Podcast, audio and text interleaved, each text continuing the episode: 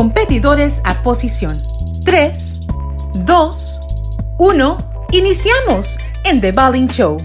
Noticias, resultados, entrevistas y todo lo que quieres saber del deporte nacional e internacional. Marco López y su equipo están listos. ¡Comenzamos!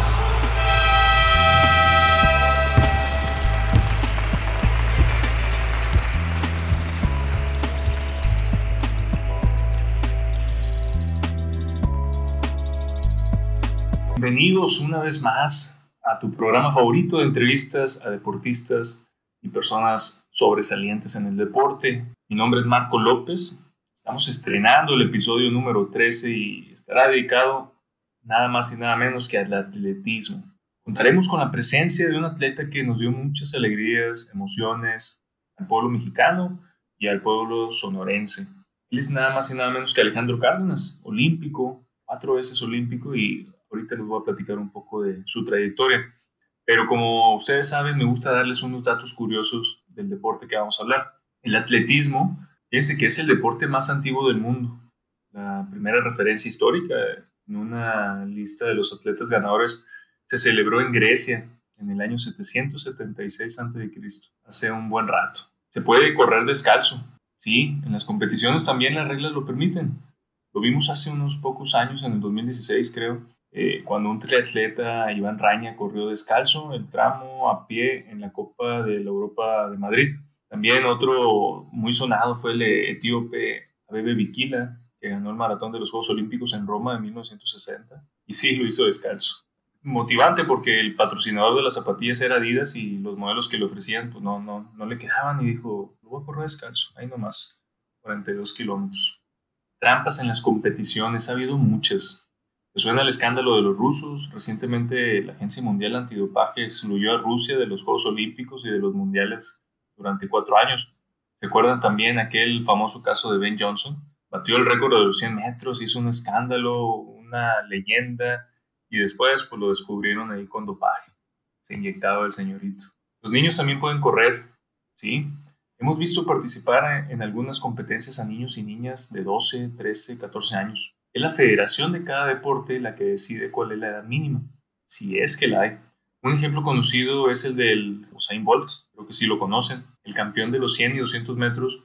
Fue el corredor más joven que ha ganado un campeonato mundial junior, tenía 15 años nomás. Pero bueno, ¿a quién tenemos el día de hoy? Para mí es un orgullo y un honor poder entrevistar a un atleta de este calibre. Él es Alejandro Cárdenas, uno de los atletas más distinguidos en la historia de México al representar a nuestro país en más de una ocasión, cuatro Juegos Olímpicos. Tiene una medalla en un Mundial de Atletismo que es recordada por muchos de los aficionados al atletismo, una medalla de bronce, nada más y nada menos que corrió contra los mejores en esos, años. Originario de Hermosillo, Sonora, nació el 4 de octubre del 75 y desde muy pequeño mostró su gran desempeño físico en diversos deportes. Pero fue el atletismo la disciplina que a él le dio tantas satisfacciones y que marcaría su vida. En 99, Alejandro sorprendió al mundo en el Campeonato Mundial de Atletismo, como les dije, en Sevilla. Participó en la prueba de 400 metros y compitió nada más y nada menos contra Michael Johnson.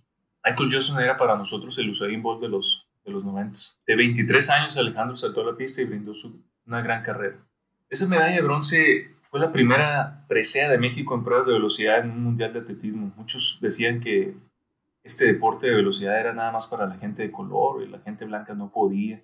Cárdenas demostró que, y cayó muchas boxes, demostró que estaban equivocados. También subió al podio en Juegos Panamericanos, en Winnipeg 99, en Barcelona 92, Atlanta 96, Sydney 2000 y Atenas 2004. Alejandro participó y dio todo lo mejor en cuatro Olimpiadas.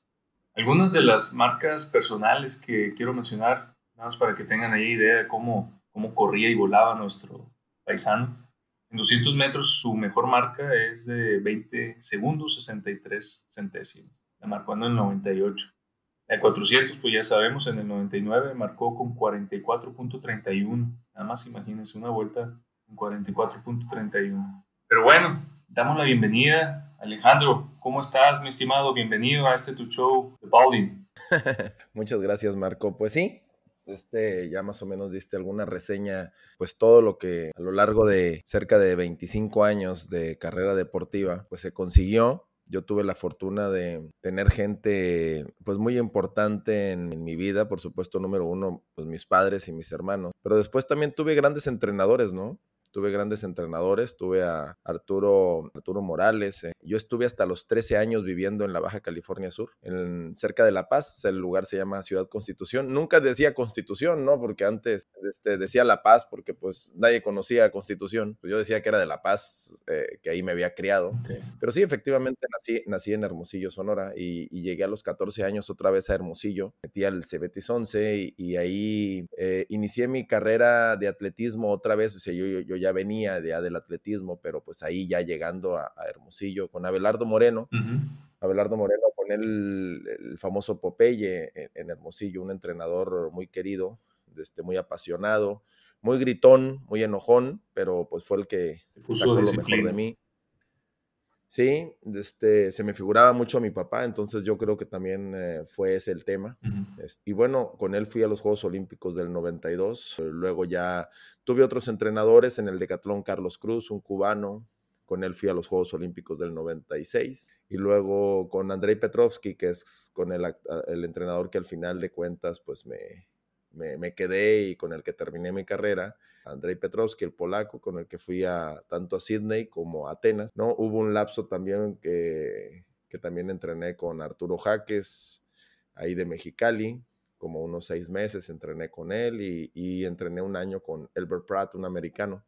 Y pues ellos fueron los que me enseñaron todo, de lo que al final de cuentas ahorita puedo compartir, toda una vida de aprendizaje porque no dejas, o sea, ahorita en la actualidad, ahora que está corriendo mi hijo, eh, no dejas de aprender, hoy es más fácil. La verdad es de que antes, pues si no estabas en unos, yo, yo fui a ocho campeonatos mundiales, fui a cuatro Juegos Olímpicos, eh, Panamericanos desde, desde Mar de Plata, eh, Centroamericanos, si, si, tú no estabas en los eventos en los noventas, en, a principios de los, de los 2000, si tú no estabas en los eventos, pues prácticamente no sabías cómo se entrenaba, cómo estaban los físicos, cómo qué se hacía. Ahora hay este, mucha información.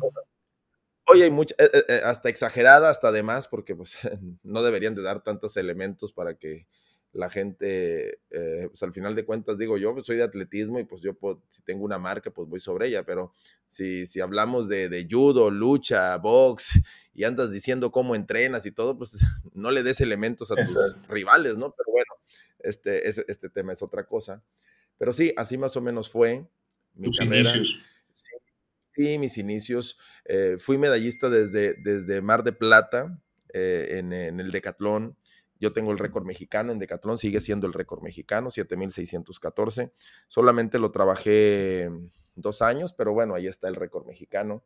Sigue siendo récord mexicano, el 400 metros.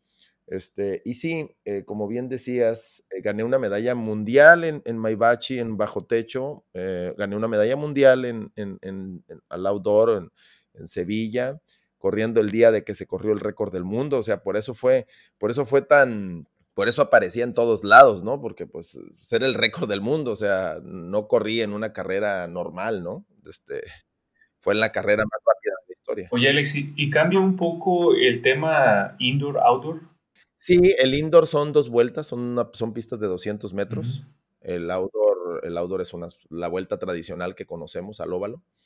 Y en el indoor, pues eh, bueno, para comenzar no hay viento en contra ni nada, ¿no? O sea, está refrigerado, este, es una pista de, por lo regular son 200 metros, hay algunas de 190, 195 metros, pero sí, es más o menos así. Este, hay peralte, las curvas son con peralte, porque si no te saldrías de la, por la velocidad que llevas. Entonces es peralte en las curvas para que ataques la recta más fuerte. Sí, es una experiencia maravillosa, ¿no? Tú imagínate cuando, pues bueno, no vamos a ir muy lejos, este, soy medallista mundial de indoor. Se me hace, no estoy muy seguro, pero creo yo que Carlos Mercenario también ganó una medalla mundial en indoor. Pero bueno, no tenemos nosotros pista de indoor. Sí, sí, sí. ¿no? en la actualidad no, no, existe el indoor en México, ¿no? Pero sí, lo más, yo creo que mi punto, la, la, parte central, que al final de cuentas, como tú decías, yo tenía 24 años de edad cuando soy medallista mundial, para más o menos eh, que, que, nos pongamos en dimensión. Michael Johnson rompe el récord del mundo a los 33 años, ese día tenía 33 años, yo tenía 24 años. Creo yo que que, busqué tanto este tema y que ahí vinieron mis lesiones, ¿no? Después de esto, yo, yo de 25 años me comenzaron a caer muchas lesiones por muchos motivos, o sea, eh, entrenamientos, por supuesto que hay cosas que uno no sabe y van, van experimentando, muchas cosas me salieron bien, otras cosas no me salieron tan bien, pero bueno, vas entendiendo el porqué de muchas cosas, ¿no? Pero realmente yo muy joven, porque 24 pues, años y ser medallista mundial, pues tienes a como está en la actualidad, que Roger Federer ya anda en los 38 años, pues debería yo de haber tenido 14 años, 10 años, 12 años a como está, pero, pero bueno, mi, mi país, o, o, no solamente mi país, sino Latinoamérica, este, tiene otro concepto, ¿no? ¿Por qué? Porque tú tienes que tomar ciertas decisiones, ¿no? Decisiones de, de, de, tu vida, ¿no? Familiar, este, nosotros eh, como que queremos tener una familia, tenemos que, tenemos que estudiar, te están pidiendo siempre eso, ¿no? O sea, hay como, e, es otra forma de... la, la, cultura del mexicano, de, oye...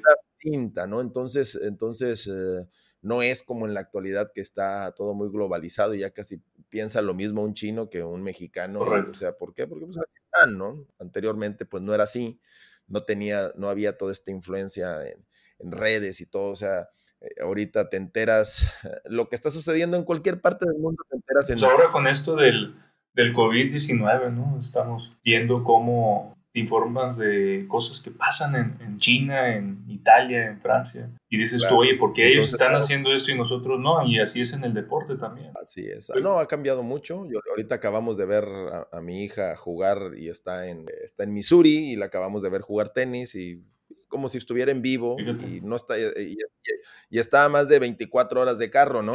Pero sin embargo la ves. Oye, y antes la, antes la familia, ¿no? Súbete a la camioneta y 13, 14 horas de viaje y sin tele, las, sin iPad, sin nada y ahí era todo un ritual. Exacto. Oye, Alex, mira, quería preguntarte y, y, siempre lo pregunto a mis invitados, ¿quiénes eran tus primeros ídolos de, de chavo, de morro, como decimos allá en Sonora? ¿Quiénes eran tus, tus ídolos en el deporte? ¿Empezaste viendo el básquet, el base, el americano? O, o sea, tú eh, en la actualidad a mí me apasionan todos los deportes. Yo te veo el fútbol americano, el básquetbol, el béisbol. Yo soy Dodgers. En tres horas vamos a estar viendo ahorita el tercer juego de la serie.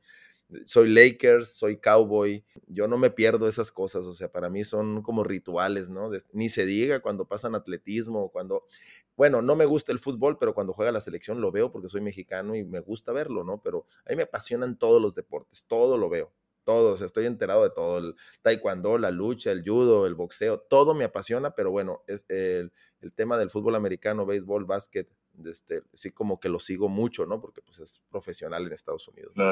Mis ídolos eh, de inicio fueron tres mexicanos. Siempre han sido mis ídolos y siempre los he admirado y yo creo que gracias a ellos, así como que este, me metí este tema del deporte, ¿no? Fueron Julio César Chávez, Fernando Valenzuela y Hugo Sánchez. Esos, esos tres eran como, y luego como coincidieron en la época. En, la, época de los 80. Exacto, que eran muy buenos y muy famosos, pues yo quería ser, yo quería ser Fernando, me fascinaba Chávez, paralizaba a todo mundo y, bueno, Hugo Sánchez, eh, nomás preguntabas, eh, bueno, pasaban los partidos del Madrid y nomás decías, cuando no lo veías, decías, ¿cuántos goles metió Hugo? O sea, sí, o sea, tú sabías que iba a meter gol, o sea, eso era de ley, ¿no? O sea, todos los días, ¿no? Y mucha gente se, se, asombra, ¿no? Con lo que hizo, y, y no es por demeritar, Chicharito, eh, Giovanni, algunos jugadores como Héctor Moreno y todo, te enteras y están triunfando, pero antes lo que hacía Hugo Sánchez, oye, el Pichichi, ¿cuántas veces lo ganó? Si hubiera estado Hugo Sánchez en la, en la época de las... Mira, mira, mira, ganó cinco, ganó cinco Pichichis, pero yo admiro a Chicharito me fascina su mentalidad. Yo estoy de acuerdo con su, o sea, estoy de acuerdo como es Raúl Jiménez, estoy de acuerdo como es Héctor Moreno y todos los que se fueron antes, estamos mencionando los de ahorita, ¿no? Pero la realidad no nos hagamos, o sea, e, e, e, es, muy difícil nuestro país en muchos aspectos. Yo tengo una forma diferente de ver el deporte, o sea, porque a mí, así como a todos, o sea, podemos hablar de las cosas buenas, pero yo te puedo decir de que cuántas veces a mí me criticaron por por pensar diferente, porque yo decía que iba a ser, iba a ir a unos Juegos Olímpicos y la gente se reía de mí, que me iba a decir, me decía que no puedo. A, Hugo Sánchez todo el mundo lo critica y, no, y no, hemos tenido un mexicano que ni siquiera sea ya no el Pichichi, que, que, que, esté en media tabla de la cual, de la liga que quieras. O sea, Y él en la liga más dura fue cinco veces y todavía lo demeritamos. Pues eh, somos mexicanos, así somos, o sea, vemos las cosas, nos gusta ver el vaso. Claro, cuando en lugar, no hombre, Hugo Sánchez eh, por mucho barría a todos. Ah, que no les guste su forma de ser, su forma de hablar, su que si es así, que, a ver, no, váyanse a los datos duros, a los resultados. Vete a eso, o sea, no juzgues a la persona que si porque se casó con una modelo, que si porque habla muy feo de, aquel, que si nomás habla bonito de los españoles, que si, no, a ver, no, no lo juzgues así, porque si juzgas así, la verdad es que nadie nos vamos a caer bien, porque todos tenemos formas diferentes de ver la vida y el deporte. Eh, juzga a las personas eh, por los datos. O sea, oye, un Vela, oye, un Vela pues metió treinta y tantos goles en la liga, ¿no? En la, en la Estados Unidos. y, ahí se dio el, el, quien vive con Ibrahimovic, ¿no? Pues, o sea, él está tú por tú, ahí. Porque, porque, dicen, oye, es que Vela es el mejor. No, no lo dudo, ¿eh? No dudo que Vela sea un. Y, para mí es un crack. Oye, que Vela no quiere venir a la selección y. Pues es decisión de él. Claro, ¿por qué? Porque a lo mejor quiere estar con su familia, también es una friega, ¿no? o sea, oye, pero ¿qué es que es la selección? Sí, pero también no nos hagamos, o sea, como si no conociéramos a nuestros directivos, ¿no? Como si no conociéramos cómo se manejan y que ellos se enriquecen y, maltratan al deportista, como si no conociéramos, ¿no? Pues ¿Cuántos, lo saben. ¿Cuántos fraudes, cuántos... Ahora sacaron una, una serie que se llama El Presidente, del fraude que hubo en la Comebol está muy buena, está en, Amazon. Ya Grondona y todo. O sea, yo me lo sé todo eso, hombre. O sea, todo eso lo hemos vivido, todo eso lo sabemos. O sea, lo que pasa es que la gente, pues, hay gente, tienes que tener información. Si no tienes información, no, puedes estar en un... así es. Mejor quédate callado. Y, y entonces, Valenzuela, que ahorita Julio Urias está haciendo, está haciendo muy buen papel y hasta lo comparan con Valenzuela, pero esos ídolos, esos, esos cracks del deporte, oye, Julio César Chávez, más de 90 ganados invicto. Y dices tú, no, pues te, emocionas por un canelo. Lo de Chávez nunca se va a volver a dar en la vida, yo creo. Eh, el Pichichi, Hugo Sánchez, eran, eran... Con el Finito López y el Finito que se fue invicto. Empató una nomás, fue lo más cercano. Y, si, ven la historia, van a saber el por qué la empató, porque andaba, andaba de show, él, lo, dice en sus conferencias, ¿no? Andaba tirando rostro, porque iba a ser aquí en México, en, la, en la Plaza de Toros. Pero el, el, el, se fue invicto y él mismo dice, no, no, no, no, no, a ver, no nos hagamos, o sea, el señor estaba a otro nivel. Oye, una persona que se fue invicto, ¿eh? Que se fue invicto en el boxeo y que, que, fue campeón y no, o sea, no, Chávez, Chávez yo creo que de los tres, para mi gusto, Chávez yo creo que era el, el, el, más medio animal, ¿no? Más, más, más bárbaro. Claro. O sea, ese sí no tenía piedad. Y entonces empezaste a, motivarte con esos ídolos, a empezaste a, a, ver el deporte. ¿Y cómo caíste en, la, en, en el atletismo? ¿Cómo fue que...? Yo, decía, yo, decía, bueno, si ellos pueden, ¿por qué yo no? no Pero bueno, claro, no, en el tema de, de eso, deporte. Para comenzar, yo tengo una nariz muy grande que si me meto al boxeo, la, la, primera me la quiebran. No soy muy bueno en el fútbol. El béisbol, a mí me fascinaba el bat para, para batear, para pichar, soy malísimo entonces no tenía, pero bueno, vengo de un estado muy beisbolero que todos los domingos jugábamos béisbol, entonces para mí era normal, ¿no? Este, entonces coincide con el 1984, que a mí ya me gustaba correr, coincide que pasan los Juegos Olímpicos, Televisa pasa los Juegos Olímpicos de, del 84, y cuando veo correr a Carl Lewis, yo digo, qué onda con este camarada comenzaron a decir que era el hijo del viento y todo este rollo, y desde entonces yo dije, a ver, es que a mí me gusta la velocidad, entonces veo a Luis, o sea, el enfrentamiento, lo que tú dijiste después te voy a explicar el por qué. Todo mundo se mete cosas, mucha gente se mete cosas, hay unos que los detectan, hay otros que no. El tema con, con Ben Johnson, de que lo agarran y que ahorita que tú mencionaste en la introducción, es porque él tenía un contrato con esas zapatillas que tú decías, con Adidas, él tenía un contrato. Entonces él se sale del contrato ese de Adidas y se va con Diadora.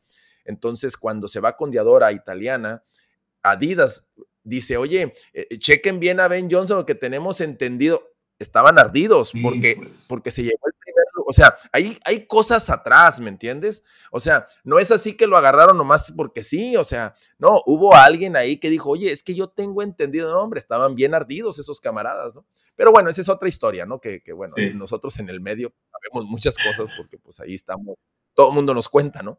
Pero de este, bueno, y nos cuenta, no, no, no, no, no nos contó el hijo del vecino, no, o sea, en los eventos de Grand Prix, en los eventos olímpicos, en todo platicas con gente, o sea, con un Frankie Fredericks, con un Carl Lewis, con, con gente, a Toboldon, Maurice Green, con gente que al final de cuentas... Boldon, sabes que ese corredor, pues es de tu época, Atom Boldon, me gustaba mucho la forma en que corría ese...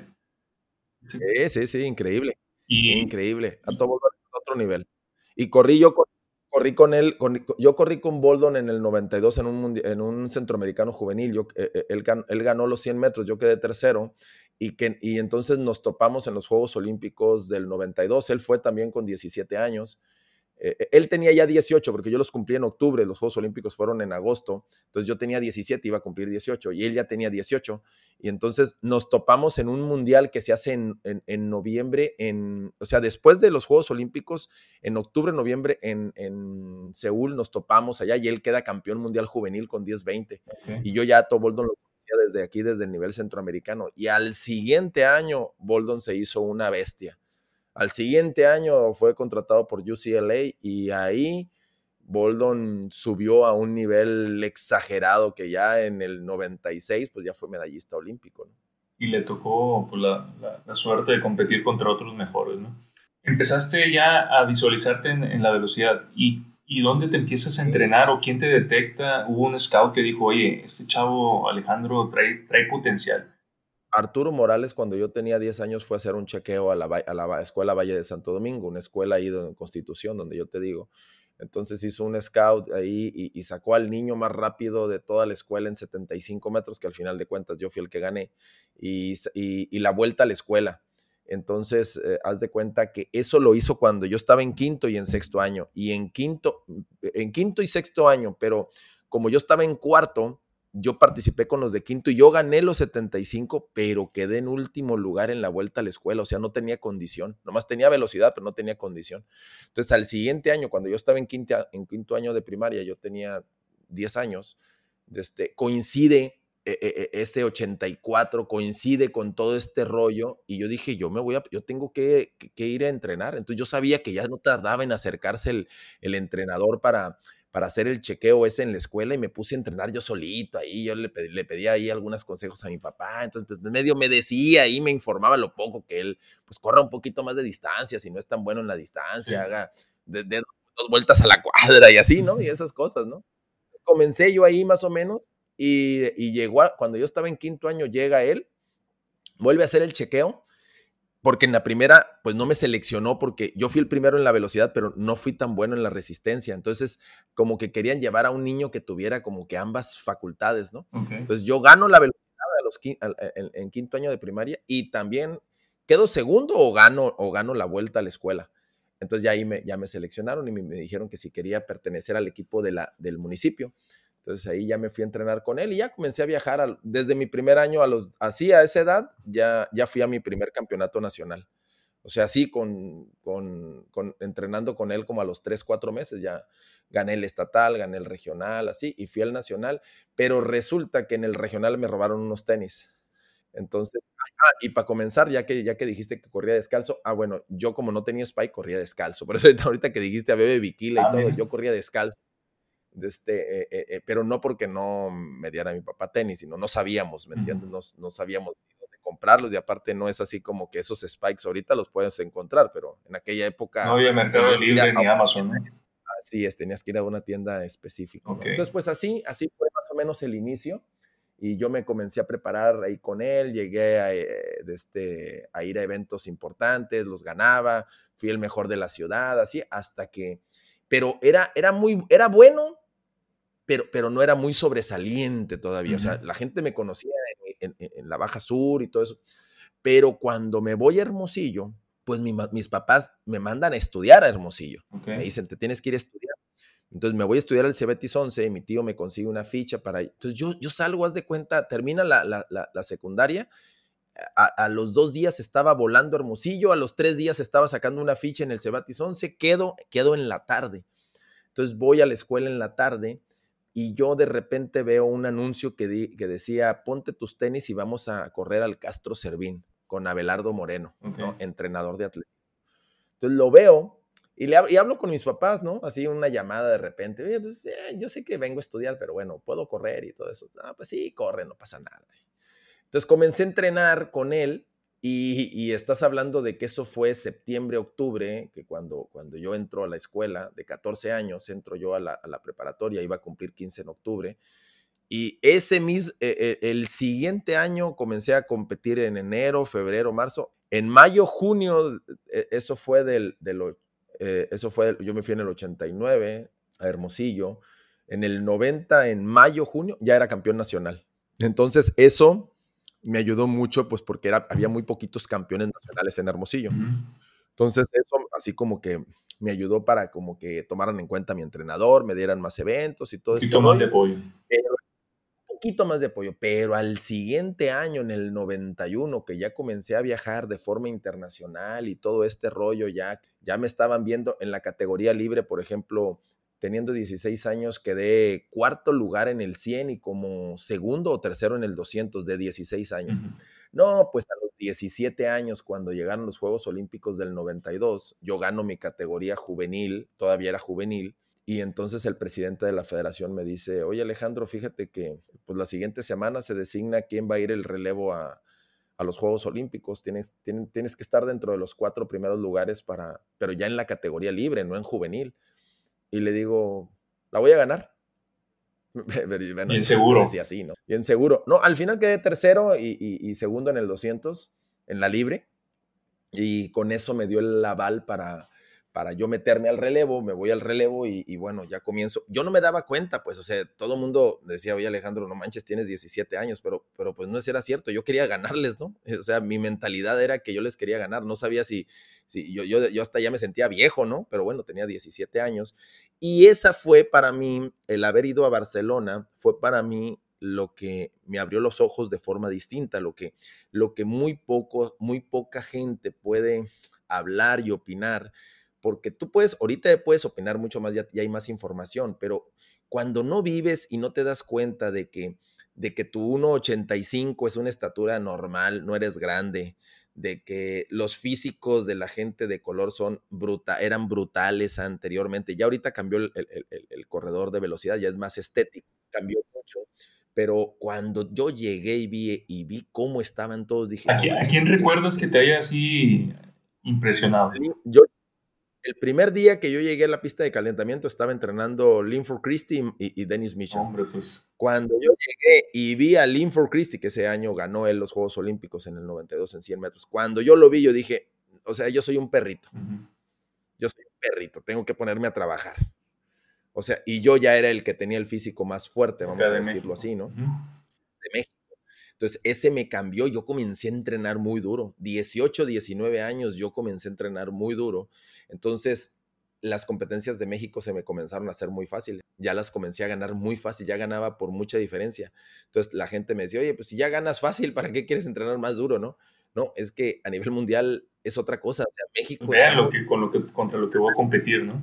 Claro, a nivel, entonces a nivel nacional, pues sí, ganar no había bronca, pero a nivel internacional era durísimo. Entonces, pues así me cambió mucho la mente, la forma de ver el deporte y eso fue lo que creo yo que me ayudó a pensar distinto, a verlo distinto. cuando me dicen, oye, este es el mejor de México, pues sí, y, y le aplaudo y me quedé que lo abrazo y le digo, vamos, tú puedes, pero la verdad es de que estamos en un primer escalón, y no de como 10, ¿eh? como de 20 escalones que necesitamos. Pero es que Alex, el tema, el tema de los directivos, o sea, no me quiero meter en eso porque no es el, fin de esto, pero cuando alguien tiene el potencial y la calidad como deportista y llegas a un tope en donde, oye, no, espérate, nada más tenemos este presupuesto. Oye, no, es que no hemos conseguido más competencias. No, pero es que, güey, te, te, terminas frustrando y dices tú, pues yo lo voy a mover con mis propios recursos, pero a veces es imposible. Claro, totalmente de acuerdo contigo. O sea, ese es el tema pero eso no nos detuvo, pues. O sea, yo lo que les quiero decir es que se puede llegar al, al mismo objetivo o a la misma meta, pero, pero hay que ir. La verdad es que a los directivos no les interesa. Exacto. Esa es la realidad. Pero bueno, pasando, a, pasando a temas más, más agradables. ¿Cuál fue para ti el reto más, más difícil? Comentas tú que, oye, cuando ya había los, a los competidores ligas mayoristas, por así decirse, a los, a los de elite, número uno, que no creen en ti, la gente no cree en ti, o sea, casi, casi se burlan y, y, cuando vas a tus primeros eventos quedas en tercero, cuarto, quinto lugar y ves, te lo dije, retírate, no sirves para... O sea, la gente no cree, pues. Y, no es que uno no crea en uno mismo, es simplemente que somos como los cangrejos, pues. México es como los cangrejos. Nadie nace ganando eh, eh, el primer día, o sea, hasta los hombres más talentosos, las mujeres más talentosas que tenemos en nuestro país, en cualquier aspecto de la vida, nadie nació siendo campeón olímpico en la actividad que esté haciendo, o sea, entonces... Y en cuestión de negocios, actividad, lo que me digas, nadie nació siendo el mejor del mundo, o sea,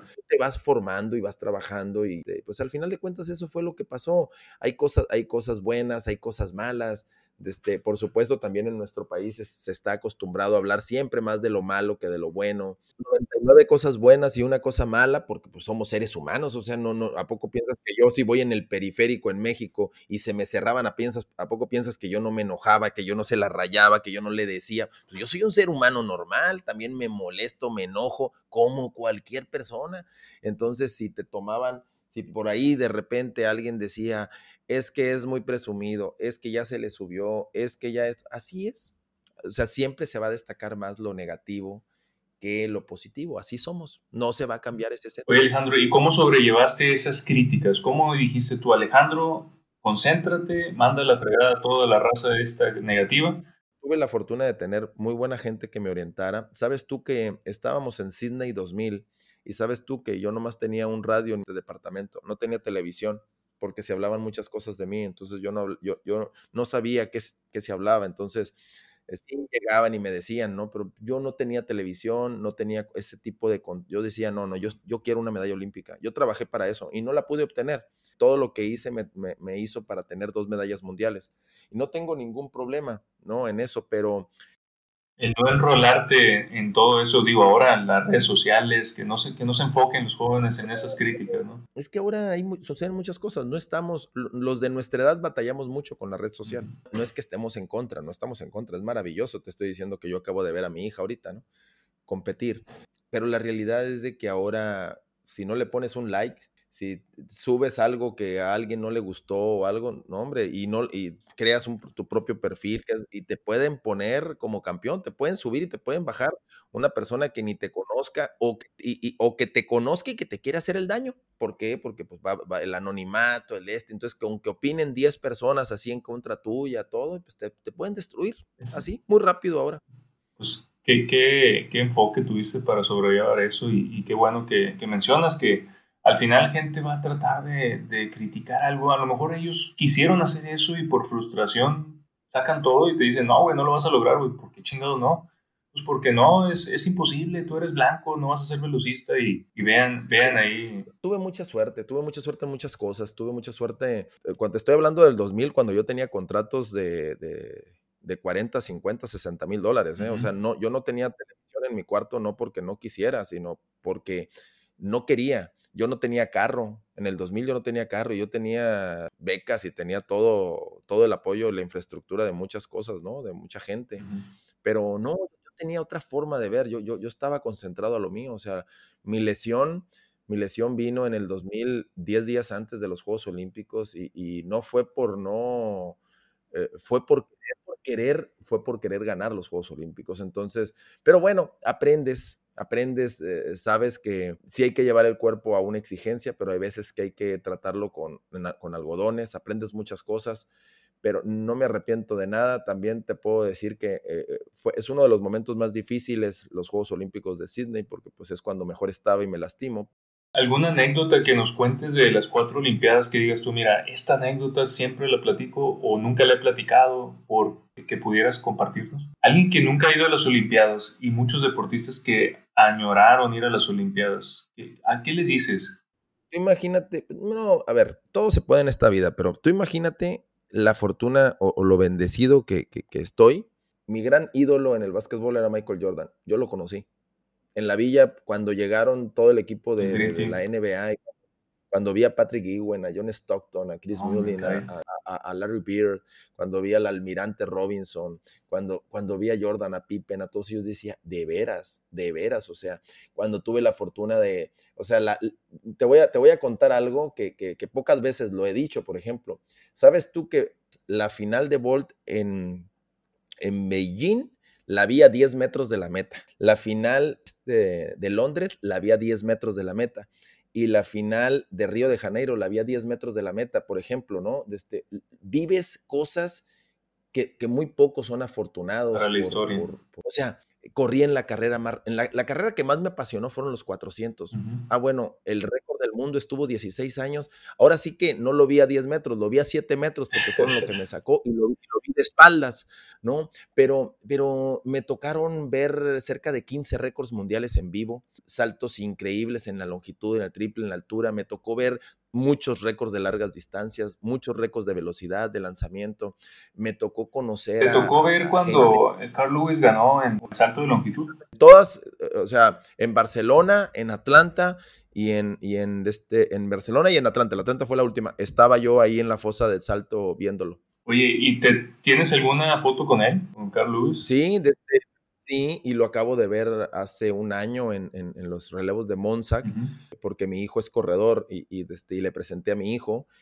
Qué chingón. Y, mi hijo a los 12 años tenía su estatura, 1,88. No lo podía creer, ¿no? Y luego más cuando le dije que hacía velocidad. Ah, bueno, y, ya mi hijo, pues, mi hijo, pues por supuesto que mi hijo sabe quién es Bol, no sabía quién era Luis, ¿no? Pero cuando ya le comencé a contar toda la historia de Luis y que por supuesto se metió al internet y dijo, oye, papá, Luis es, Luis es, Luis era increíble. Mi hijo, Luis era lo que hoy es Bolt, Luis era en los 80s, 90s. Luego en los, a, mediados de los 90s, lo que hoy es Bolt era Michael Johnson. Y así como tú lo describiste al, inicio, así fue, ¿no? Era espectacular estar al lado de esos corredores, eh, eh, ver sus calentamientos. No, hombre, me tocó ver, un, me tocó ver a mí repeticiones de Linford Christie de 100 metros. Me tocó verlo hacer seis repeticiones de, en un entrenamiento dos, tres días antes de que ganara el 100.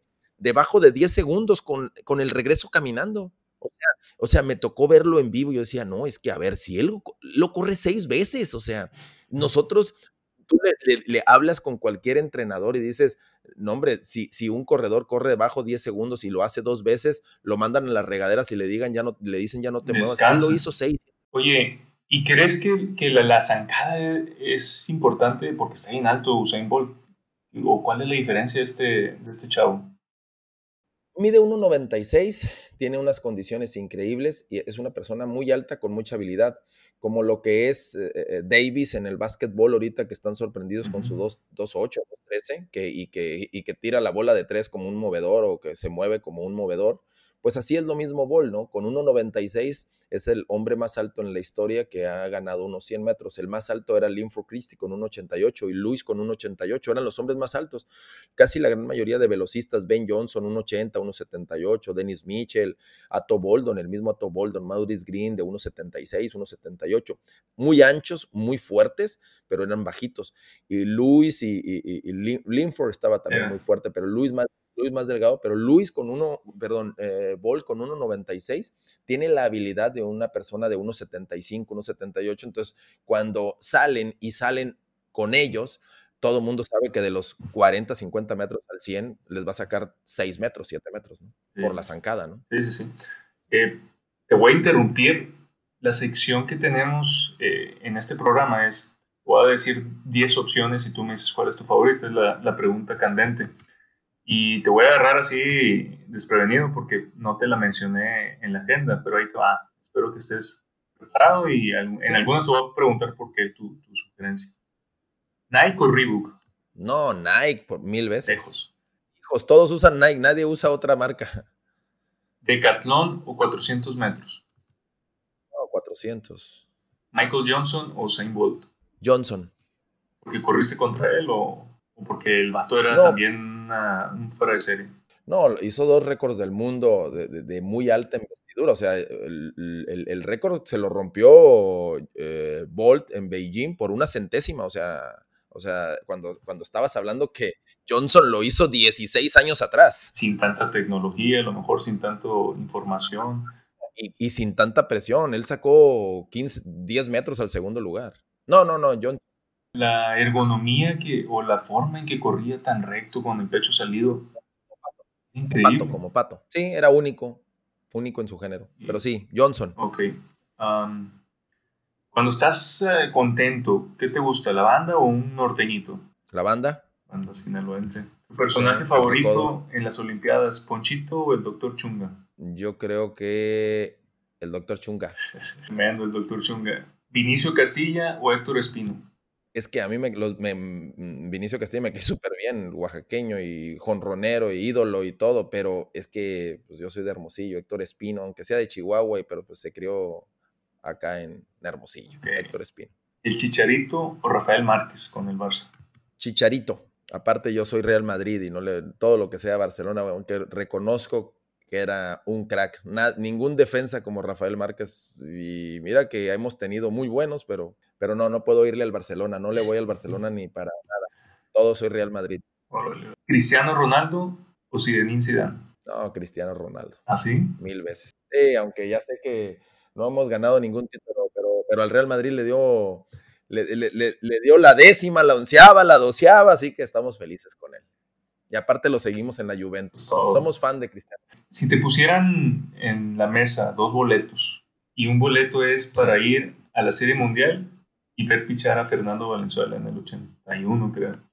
O ir a ver la pelea en el Azteca de Julio César Chávez lo más grande yo creo que es Chávez, pero bueno, si lo pones en el Azteca, pues digo, todavía dijéramos Las Vegas, ¿no? Pero bueno, en el Azteca, pues ahí está muy, iban a entrar 100 mil. En cambio, la Serie Mundial, en aquella época entran 40 mil allá en Los Ángeles y, y, este, y luego más si era un juego 7. no, no, yo creo que me voy con Fernando Valenzuela. Ok, y porque nos gusta mucho el básquet, MVP de esta última temporada, ¿se merecía el griego o LeBron James? Eh, eh, ¿Para la temporada o por, la final?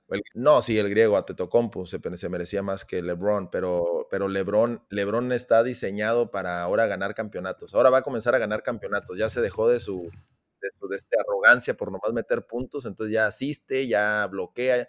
Para mí es está uno Jordan, dos LeBron, así y, y, y, eso es todo, Alex, eso es todo. Ahí me están escuchando todos los los amigos que... Apenas, apenas va saliendo del cascarón. No, no, no, a ver, a Lebron, la verdad es que con, con Davis traen otro, nomás que no saquen al Rondo, porque el Rondo sí nos hizo mucho el paro ahora con los Lakers, sí, en playoff, pero yo creo que ahora va, a agarrar otra, otra, otra forma donde va, va a ir por siete campeonatos Lebron y ahí se va a retirar.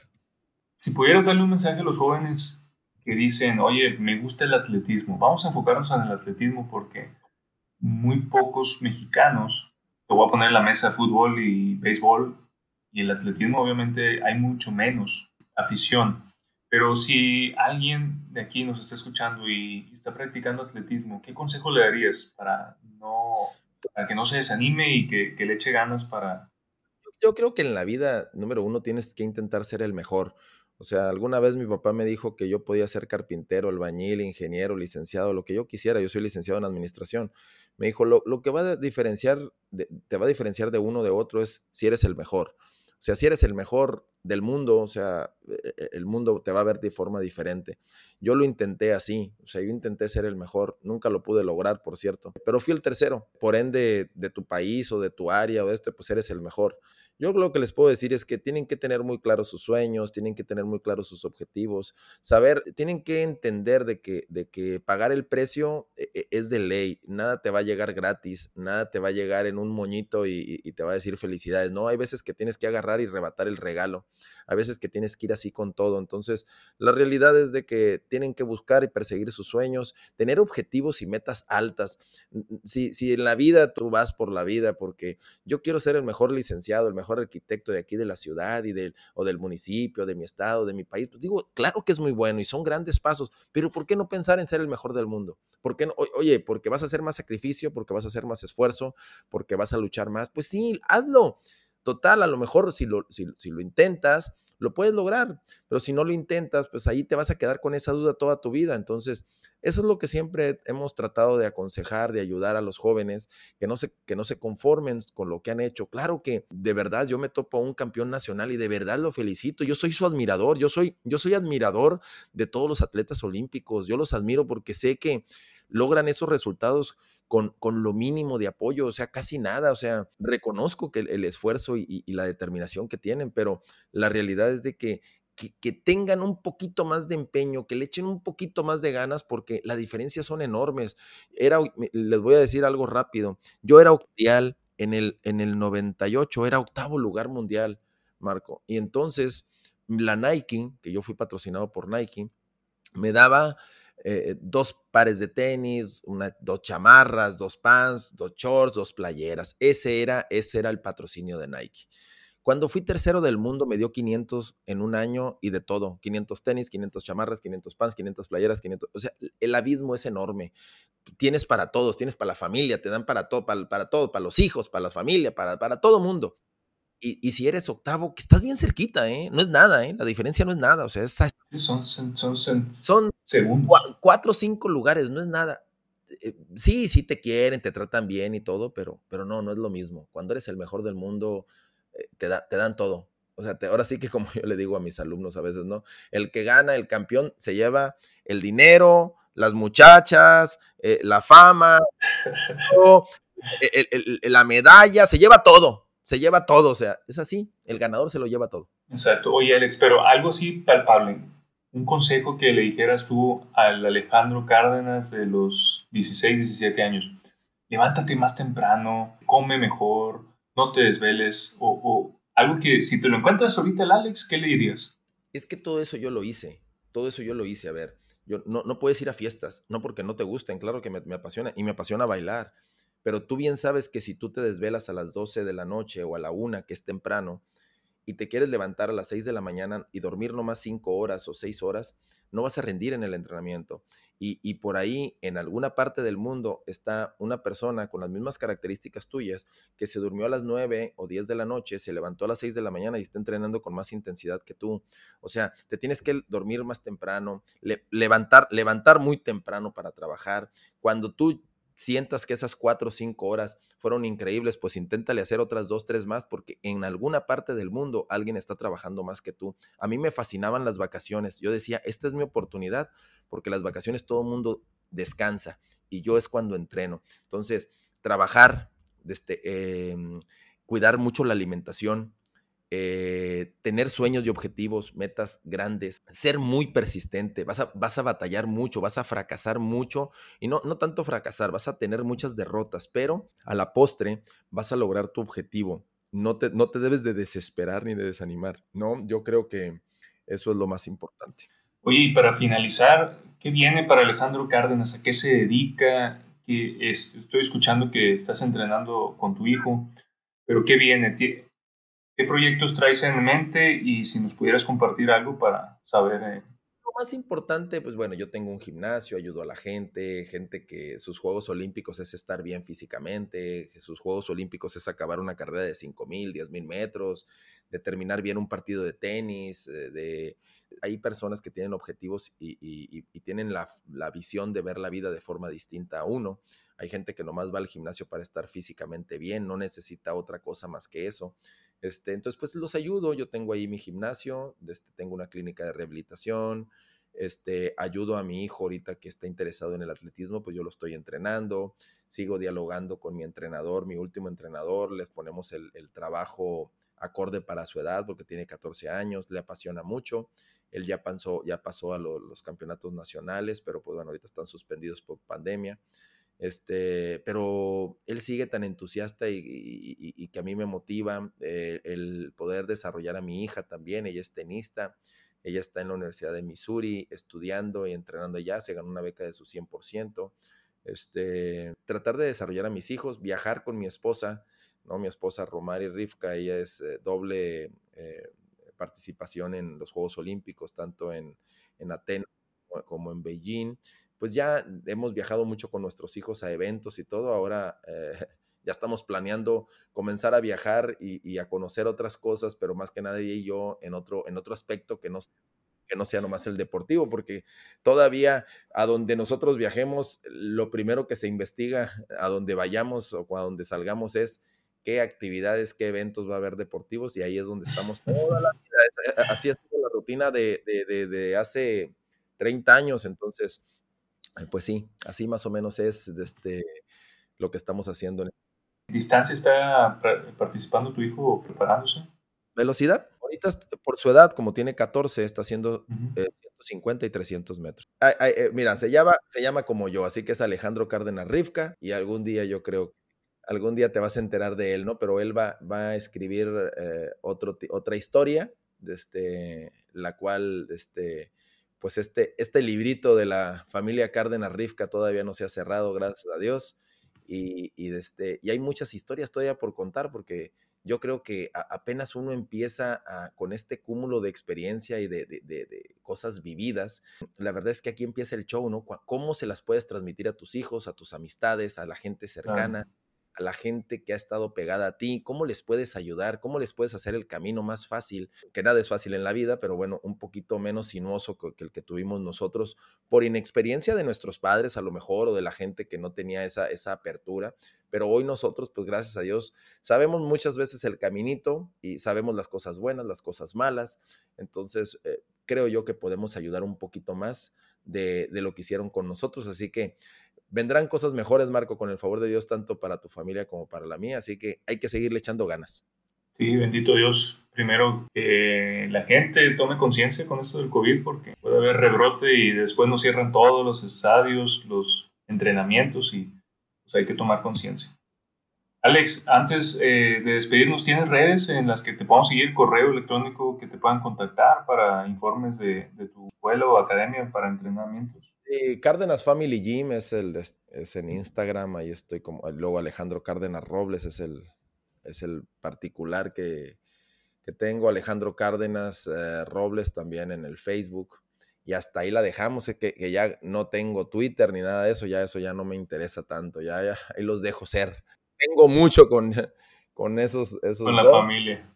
Sí, sí, sí, me concentro más en eso, o sea, sí hay que, hay que estar metidos en las redes y todo esto, porque sí es importante, pero la verdad es que no me interesa sacar tanto de cosas, no, no me interesa sacar tantas cosas mías, pues, o sea, lo, que, lo que más me interesa es, al final de cuentas, desarrollar a mis hijos. Ellos sí están metidos y veo videos y, es más, a veces hasta ahí me entero de cosas, ¿no? Pero bueno, este, eso es otra. La verdad es que ahí vamos muy bien, gracias a Dios. No hay queja. Qué bueno, qué bueno, qué bueno.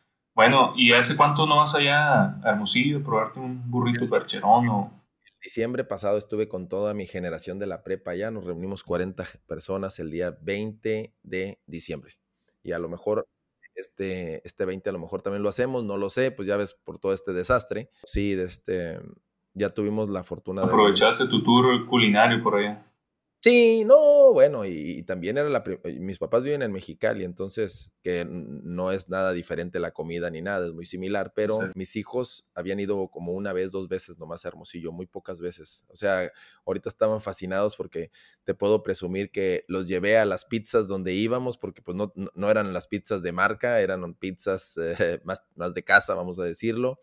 Eh, a donde comían los tacos de carne asada, no íbamos a restaurantes, los llevé a donde íbamos, eh, a, donde íbamos a comer el marisco, porque pues no, no, no, no había restaurantes. Bueno, sí había, mejor dicho, pero no teníamos dinero. No, pues ahí, ahí nos, nos, pasas después los tips para cuando vayamos a Hermosillo. Claro, pues eso, eso, nunca se va a olvidar, la comida nunca se va a olvidar.